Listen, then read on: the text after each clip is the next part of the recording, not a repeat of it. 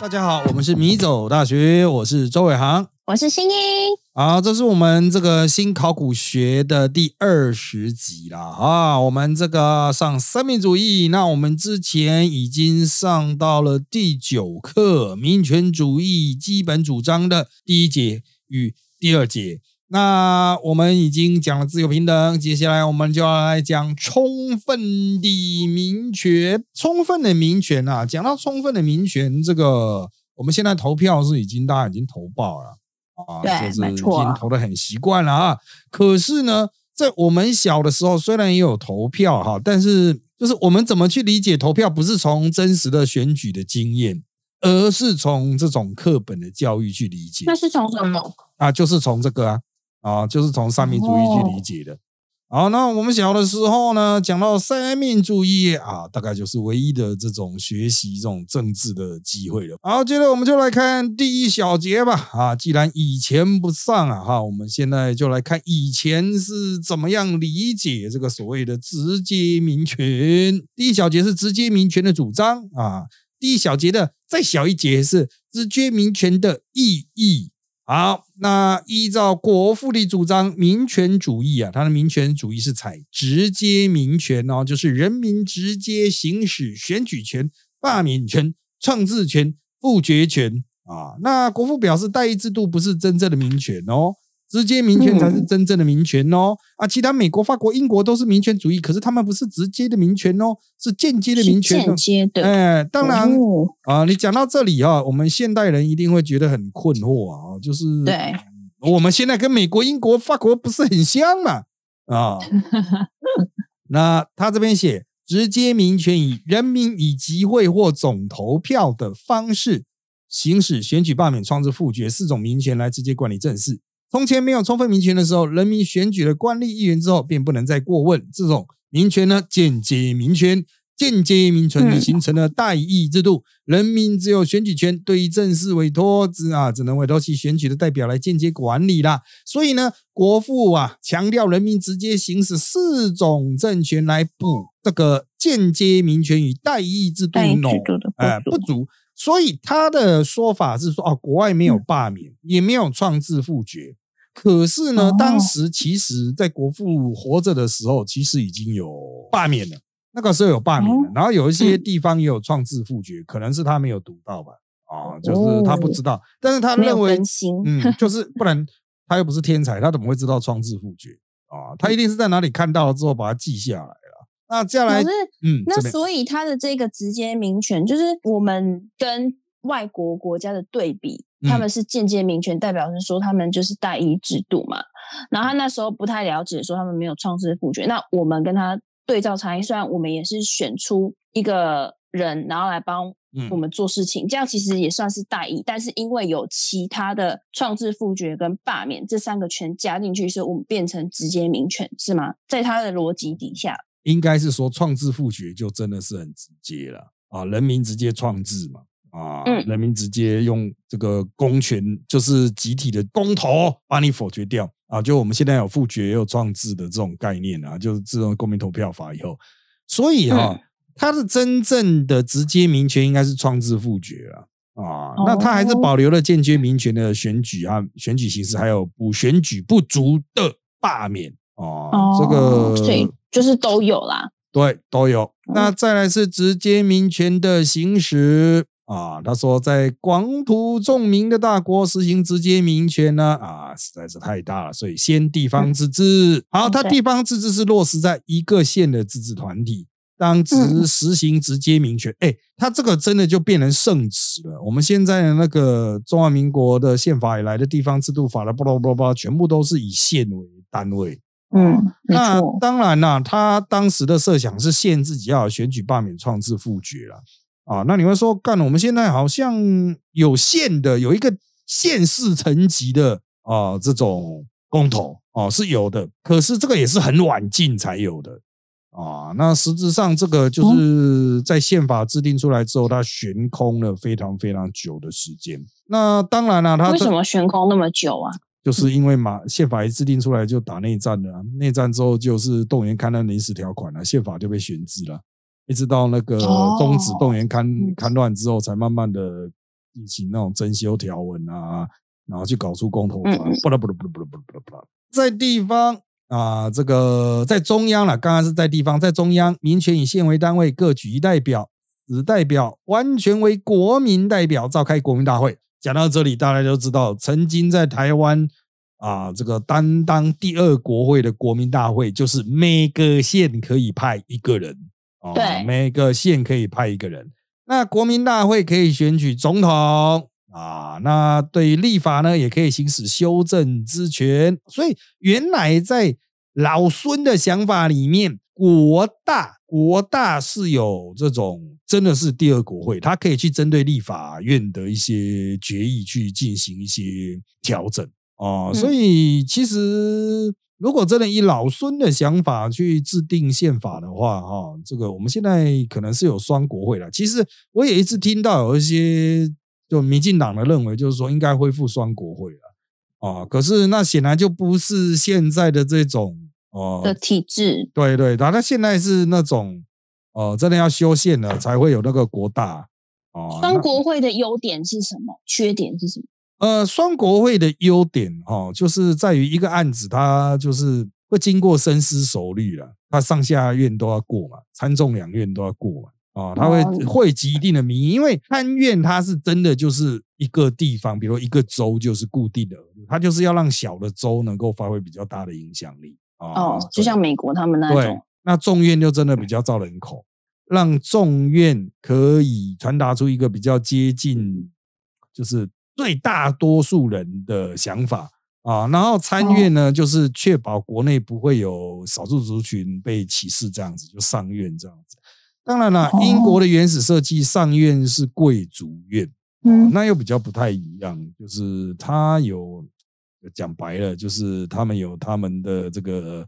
啊，贵族的传统啊，那就是诶，为了要保障贵族的权益，所以才有上院。不过现在他那个感觉也消失了。然后当然了，我必须要说哈，其实不管是一个国会或者两个国会，我们的国会人那个这个人数真的太少，国会议员人数一百一十三，太少，太少吗？太少了，这样会太少。可是这样子一百一十三个人就同一件事情投票，应该也应该够了吧？还要再那么多吗？就是第一个就是哈，它会造成其实就很像我们只有上院没有下院，它就造成有些地方，比如说偏乡就放大啦，比如金门一定有一席，马祖一定有一席嘛。你会说要保障金马的权益啊，可是都只有几万人而已啊啊。那像这种非常大的都市都会区，比如松山信义区这边才一席，而且就是松山应该说是南松山信义区这边是一席，可是它就跟很多的这个。就会变得平级啦，就是每一个票票不等值，你应该听过这一种哦，就是大的一票，小的也一票。那如果是两百二十五席的话，金门还是一席，马祖还是一席啊？啊，那他们就是他们的声，当然你会说他们的在地的声音会被削弱，可是你还是有一一席啊，一席之地位，对啊，跟其他人都是一样的啊。那澎湖当然也是一席嘛，那就会造成就是说，哎，感觉起来他们的影响就没有那么大哦，就是。那你对台北来说，可能比较小的一些区域，比如信义区，可能就是可能五星街那边会有一席，然后中孝东路两边会有一席，这样子，大家会觉得说，哦，这个立法人比较能够代表我啊。这样当然，而且另外一个就是说，年轻人比较容易出头。现在你在这种台北大选区真的太难啊！为什么？因为他们那边已经资源，你要选一个二十几万人、三十万人的选区。对一个年轻人来讲太吃力了，除非你是正二代，很容易造成世袭、政治世袭啊，就代代相传的啊。我个人是认为，就是我跟很多这个民进党的讨论的啊，其实国民党很多人的想法也是一样，就是改掉吧啊，就 是改掉吧啊。这个 两百，如果你要内阁制的话，可能要三百到四百席哦，两百二十五也不够啊。那这样子分配是依照人口数去这个就可以到时候是可以完全重定啊。你要去调整那个组织的法的话，就重新全部都重来。你既然都要加员额了啊，就全部重立。不过现在很难啊，可能要重新定宪法才有办法，因为实在太混乱了。我们现在的体制啊，啊，嗯，没错。哦，对，那那我们可以注意的就是，我们现在仍然是以一个县为自治团体，可是中华民国在接收台湾的时候，他把县划的很大啊，这都造成了，嗯，就是我必须要说，在中国有的县只有五六万人，嗯，我们可能就等于我们台湾的一个乡镇市集而已，所以你就可以知道，就是这好像不太理，不太合于台湾呐，哦，那我们是不是要一个乡镇或几个，比如三到五万人？五到十万人一席这样子，这都可以再去思考啊。再来就是四种民权的行使。你等一下，老师，我想问一个问题啊。所以那以以前的话，就是针对于这个各在中央的各举一个代表，就是以各县市各派一个，没有民选嘛？就在中央的都没有直接民选的人吗？在中央的早期孙文的时代，根本不知道要怎么选呢，懂吗？哦。孙文的为什么县市县市就可以选，然后中央就不可以选啊？不是不是不是不是不是，就是像南京那样子，南京也可以去选南京的啊啊！南京是那时候的首都嘛。他的孙文的是说，你每个县要给我投选一个人出来，可是谁选？人民啊？没有，不是，不是。所以所以他这个前面的那个实行直接民权的这个地方自治为基础，这个也不是人民所选，而是由某一些人去选，是吗？呃，应该是说哈，就是早期的投票，大家大家也知道嘛，曾经经历过啊，你要缴税啊，啊，你要缴税到一定程度啦，或者到成年男子啊，或者是让女性得以投票啊，这中华民国宪法定了之后，才是真的女性可以投票。孙文的那个时代没有啊，所以谁算人民啊？嗯，又是一个好问题。在那个时代啊，就是因为他也没有真的要事情，他只是讲一个理念而已啊。啊，以后他说，那说二三十年以后你们再努力，就是啊，讲个干话而已啦，就是讲个理念这样子。到了选举前这边呢，选举权分为选举和被选举权啊，就是出来选还有选民啊，啊，候选人以及选民这两种。没错。好，那他这一边呢，他又开始离开国父说的话，因为我刚才提到国父都没有规定啊。啊，所以他就直接进那个宪法第一百二十九条规定，不不不，普通平等直接无记名呢。那选举资格呢？他这边就是什么呢？中华民国国籍啊，你满二十岁呀，居住六个月啦，这是以前古代的时代的这种规定啊。老师，那二十跟六这个数字是怎么决定的？呃，根据哈，我们因为宪法制定当时的讨论几乎已经于今不存了哦，只能说是参考世界各国所得出来的一个通例吧。啊，就是说没有任何科学这样子的，对，没有任何科学理由，就是那个时候大家是这样定，所以就定了。但这也变成台湾现在业障，因为它的宪法定死啊，就你要修就就要修 宪才行啊，上次修失败了啊，那当然之后可不可以修？可以修啊，就一直修，一直修啊，一直提，一直修，一直提啊，一直提，一直修这样子。啊，就是这其实宪法定的烂烂的啊，因为真的啊，那个时代就是也不知道，拜托那也是七八十年以前的事情了。再接下来是罢免，罢免了哈，这个大家最近台湾也一直在罢。啊，很多人被罢掉了，当然有很多人罢不掉。他是为了补救选举的流弊啦，哈，对政府的一切官吏可以放出去，又可以调回来啊。如公司董事有股东选任，亦可由股东废除。那当然，老师，那那个一切官吏是考试的呢？假如说我们就是这种政务官，他当然可以经由人民罢免嘛，因为他的他是民意基础。那假如说他。有这个地位是透由考试而来的，那我可不可以就是罢免他，有张罢免权？答案是啊，孙文没有分哦，哦，孙文没有分，因为他在讲这种话的时候没有想到这么细，他只是讲大方向。你觉得可以吗？依他的道理，必须是选任的哦，依他的道理应该是选任的，可是他没有考虑到事务官了啊。他那假如说在我们现在这个二十一世纪下，老师你觉得就是说这种罢免的这个对象？有包括考试的会比较好吗？哦，罢免了不行哦啊，这是纠举弹劾啊，哦，这个是到监察院的权了，那监察院的权之后要改走嘛，啊，其实也是形同虚设，造成我们公务员根本赶不太走啊，不是 任的公务员真的是很难处理啊，啊，这个对啊，就是公务人员有 公务人员的保障嘛，然后搞得跟天聊一样。我个人认为是可以针对这个去设计一个框架，就是这个不适任的公务员、军公教人员如何淘汰它可以保留一些弹性啊，让授权他们自己去内部去做决定啊。但是，对，我想就是还是要有一些整体性的规划。那台湾现在就是因为怕得罪公务员啊，所以没有人敢动啊。嗯，啊，就是公务员的保障还是有一个铁饭碗在那边。老师，我想问哦，就是他不是有，他还蛮有趣的，他还把国家跟公司这样子，公司这样子相提。那现在不是就是公司除了董事之外，还有就是独董嘛？就是独立董事。独立董事的话，他就是比较是那种比较是专，就是通常会有一些专业知识啊，嗯，然后他有一个他比较独立性的位置，然后来协助公司。那假如说独立董事的话。他毕竟他其实也不是股东选的嘛，但是可不可以股东来废除他？嗯，股东应该是不行的，但是股东可以叫董事提案呢，把独立董事干掉啊。哦，对啊，我只好奇，说在体制上面，就是公司法的修法的话，就是直接让股东哦，你说让股东直接把他干掉啊？嗯，这个要看这个。因为修法这种事情嘛，哈，通常要由主管机关来去思考，说有没有必要去提这个案子。哦，那我目前听闻是他们觉得读懂哈，因为要保持独立性嘛，不能有直接间接的关系，所以因为有时候读懂他其实根本就不独立呀，因为那是那就是有关系没，那是关系人啊，董事跟跟董事很好啊，啊对啊。就是因为读懂，然后让公司的可能财务业务可能有亏损什么之类，那股东难道就没有办法去叫他下台吗？股东现在是可以选任呐，哦，就是他可以去，就是在一个投票名单去选任，那那个都已经就是都是已经知道嘛，那种股东会都是已经大家啊都是已经握有握好了啊，就啊就是他就是就是就是这已经选定内定了。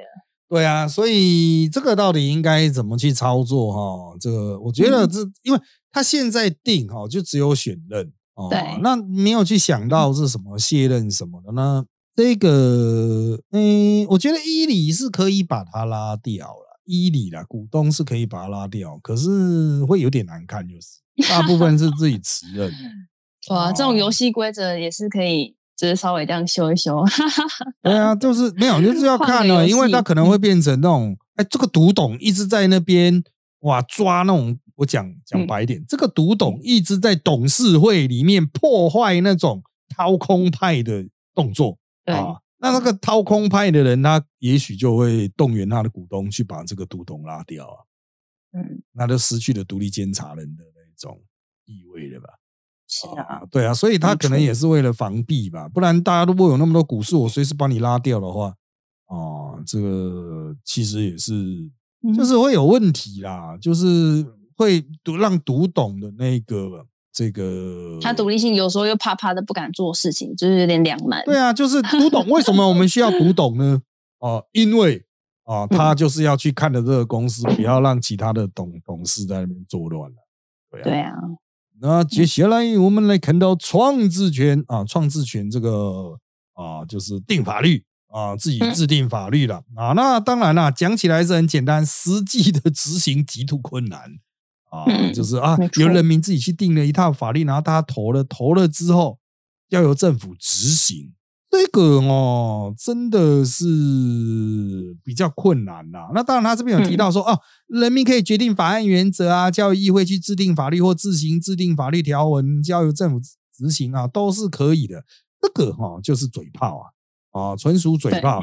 那我们现在就是，虽然有一些偏于创制类的公投啊，可是基本上公投就是只有建议性啊。我们台湾的公投的那个条文，其实都是写的人都没有。什么法学素养写出来都只有建议性啊？政府可不可以 不照着来呢？可以啊，这个就是脑子不够灵光啊。再来是复决权啊，这个复决啊，哈，这种修改法律，然后我们又再去复决的哈，就是对议会已通过或否决的法案，由公民依一定程序投票决定其存废或修改。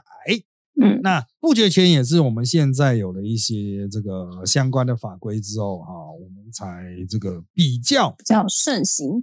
呃，就是公投啊，我们就搭配在公投里面了哈。像这个我这个旧的资讯里面还写哈，我国宪法中规范的复国权却无公民投票的设计啊，为什么没有呢？主要原因是我国系主权国家，且议会体制运作正常，因此只要公民对议会通过的法案有异议，则经由适当程序行使复决权即可啊。这个就是比较古早的啦。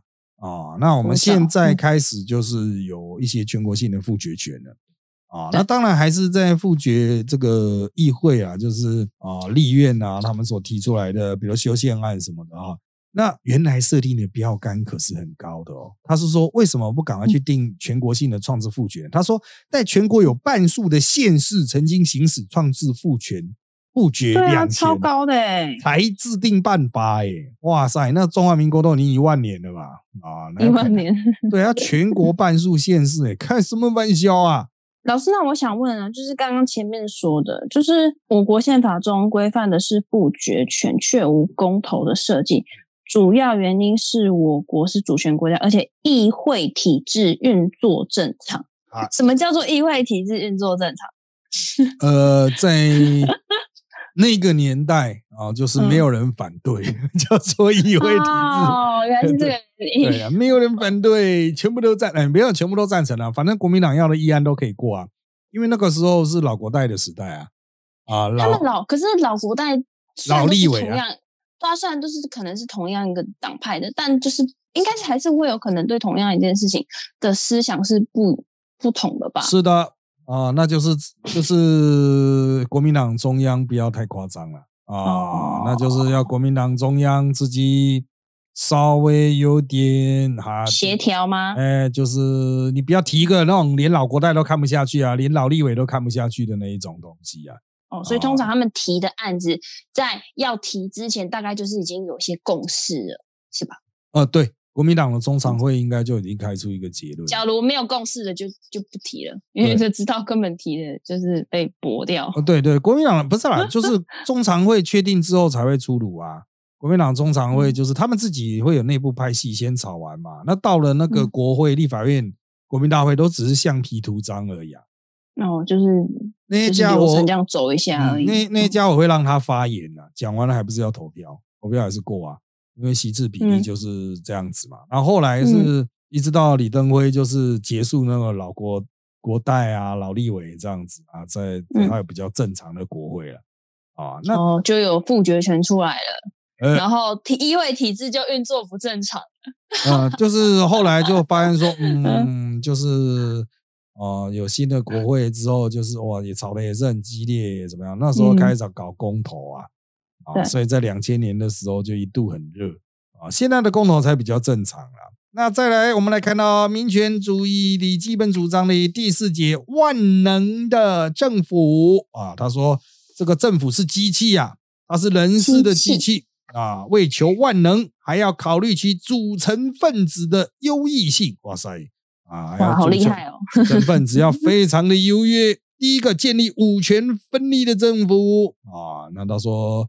政府为民众谋幸福，政府能力越大，则为民众所谋之幸福也越大。因为如果在国家之内所建设的政府，只要发生很小的力量，是没有力的政府，那么这个政府所做的事业当然是很小，那所成就的功效当然是很微啊，微小的微了啊。要产生很大的力量，就要强而有力了。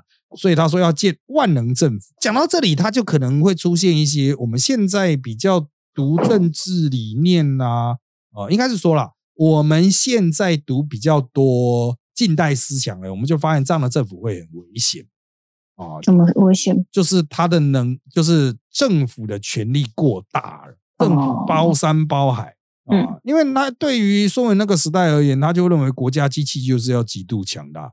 可是我们现在会认为国家机器太强大，反而会有问题。对，因为要有人去分散。嗯，对，就是就是我们现在有自由主义啊，有一些自由主义者哈，嗯，呃，比较极端的自由主义者认为，就政府应该极小化啊，就是把绝大多数的职权交给商业活动或其他公民团体去取代，政府不要太大啊，就小政府的这种流派。而那也是二十世纪中以后才出现的嘛。在二十世纪的上半叶啊，就是就是强调政府要非常强而有力啊，到最最后甚至出现法西斯政府这样子。嗯，好，那孙文是五权啊，他认为五权分立就可以啊，这个不会流于专制啊，然后互有关系，仍相连属，不自孤立，无伤于统一。他说这种五权宪法的政府才是 best of best of best 啊，但这也是他讲讲啊，大家听听就算了啊。那接下来就是我们要来看到第二点，那怎么实现一个理想啊？就是实现专家政治的理想。第一。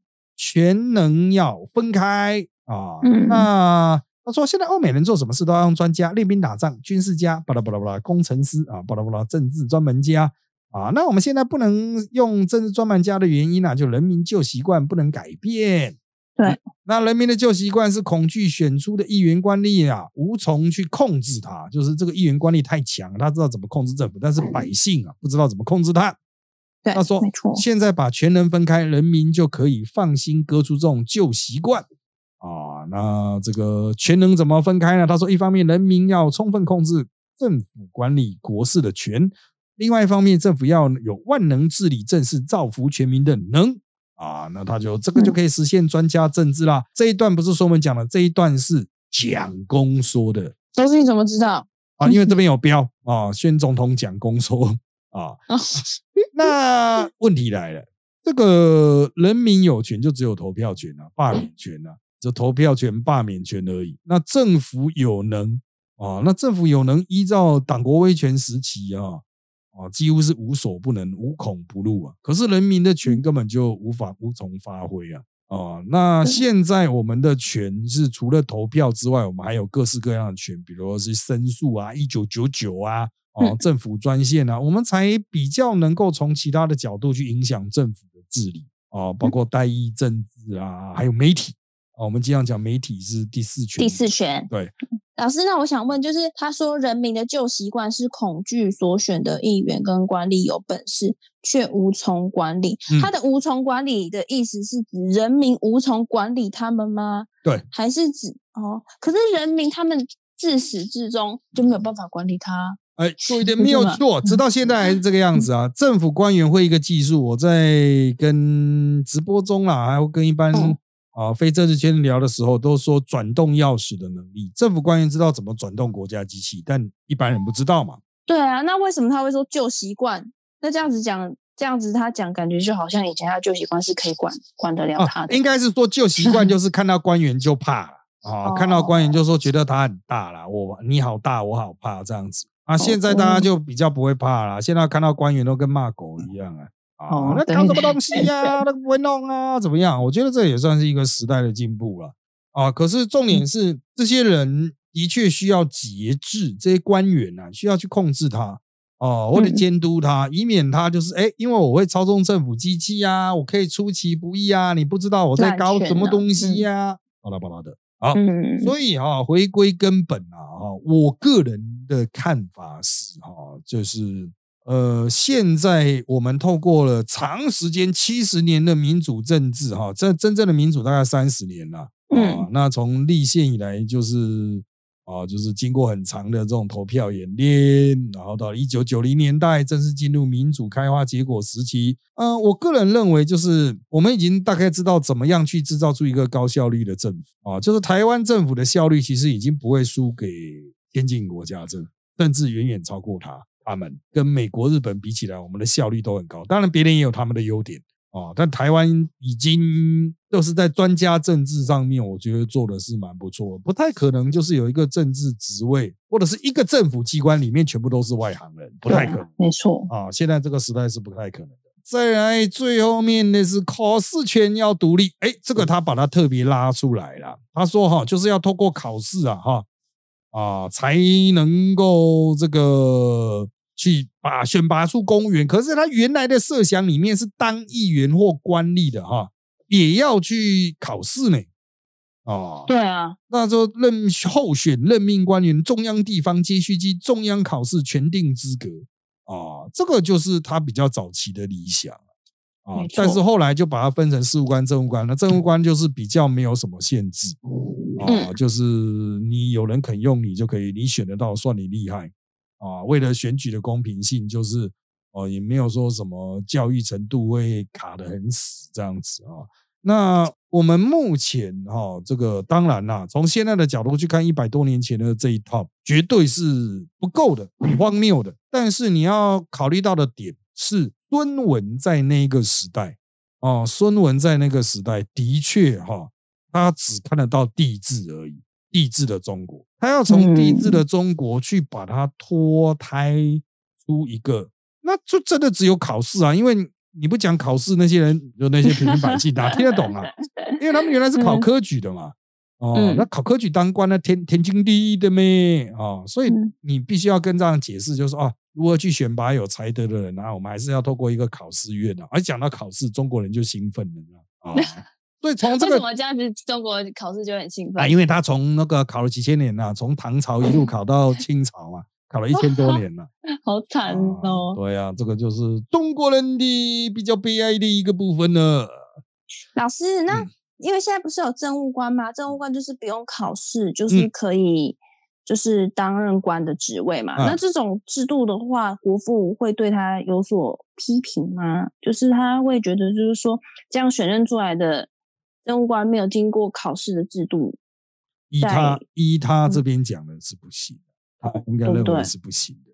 那他自己本身有通过什么样的考试，所以担上这个职位的吗？哎应该他 他只有考过医生而已吧，我记得。哎，他对啊，那他诶，他医生有考上吗？这个我然后他在国外考的呀，啊，当时的外国外考试也很随便呐，啊，随随便便的，对啊，就是毕业级就简单的走一个流程就过了这样。因为很多早期的笑话就是那种，这种嗯证书拿回中国，你也不知道它是真的假的。啊他哦他之前有帮人家看病的那一些的事迹吗？有有，他有真的帮人家看病，军啊医那一些的吗？不是不是，他就是当一般的医生啊，那也蛮厉害的啊，也没有对啊对啊到真的。对啊。可是那个时候的医学比较简单一点啊，也没有哦像现代，因为拜托那个时候就是知识微生物的知识什么的知识也都还很原始啊。对啊所以嗯我们只能说他有他的理想，嗯，但实物上到底能不能搞定，我觉得很困难。哦，我觉得是 这个，你什么都要考试的话，马上就会形成，就是有知识、有读书的人才可以出来当对啊，因为有些人他可能读书能力比较没那么强，但他可能嗯，你的议会的代表性可能就没有那么全面。在一对个几乎嗯都是九成都是文盲的国家，啊，你这样永远都是那一层的人才有办法出来当官啊，才有办法当议员，这都不公平。可是这的确是嗯一九四八年的中华民国，的确是这样嗯子，都是乡绅啊那种地方上的头人识字的才会是国民大会代表啊。哎，那什么时候开始就是不再一切都以考试，然后后来有一些就是政务官的部分，啊，就从行宪以后啊，哦啊行宪以后才开始才正哦常化的啊。是哦，所以以前都是整个都是文人，呃，就是官吏，以前也没有真正的考权制度，都嘛靠关系的啦。啊、当然有一些地嗯方政府、小型的政府可能是采取了某种程度的考试任官啊、但是在真正行宪之后，老孙说的这一套才以另外一个形式运作起来啊、所以哦我只能说啦，这一切这个是一个就是一个理想啦。老孙他有一个理想嗯啦，可是实物上呢，啊，搞不起来就是搞不起来，不要勉强那个啦。哦，所以还是没有办法办法达他的理想。所以他的理想到底是什么理想啊？他的理想是就是多元化，嗯，就是官官吏的官吏选举是多元化，就人才是多元化的嘛，是吗？不是呢，是吗？不是不是不是哦不是不是，他单原来一化，哎，对他原来是要单一化的，哦单一化，然后都是由考试的那一种文人来担任。是的，这就是我刚才讲的。哦中国人才刚从科举离开，清朝末年废除科举嘛，大家会很惶然说，嗯我不知道接下来怎么样。他接下来说，哦，还是一样考试啊，哦，还是考试的啦。但是你要当议员那考试考过啊，啊，当官了、考试考过啊，全部都给我考试啊，就是这样了。啊嗯，类似像这样的感觉。哦，好的，那这第九章的内容就差不多到这边啦。那我们下一次再从第十章讲起。这一集的内容就差不多到这边喽。请追踪米走大学脸书粉丝团、YouTube 频道，掌握我们最新状况。也请在各大 Podcast 平台给我们五星好评。有意见也请在 YouTube 米走大学留言，让我们知道。谢谢大家的收听，那就在这边跟大家说拜拜，拜拜。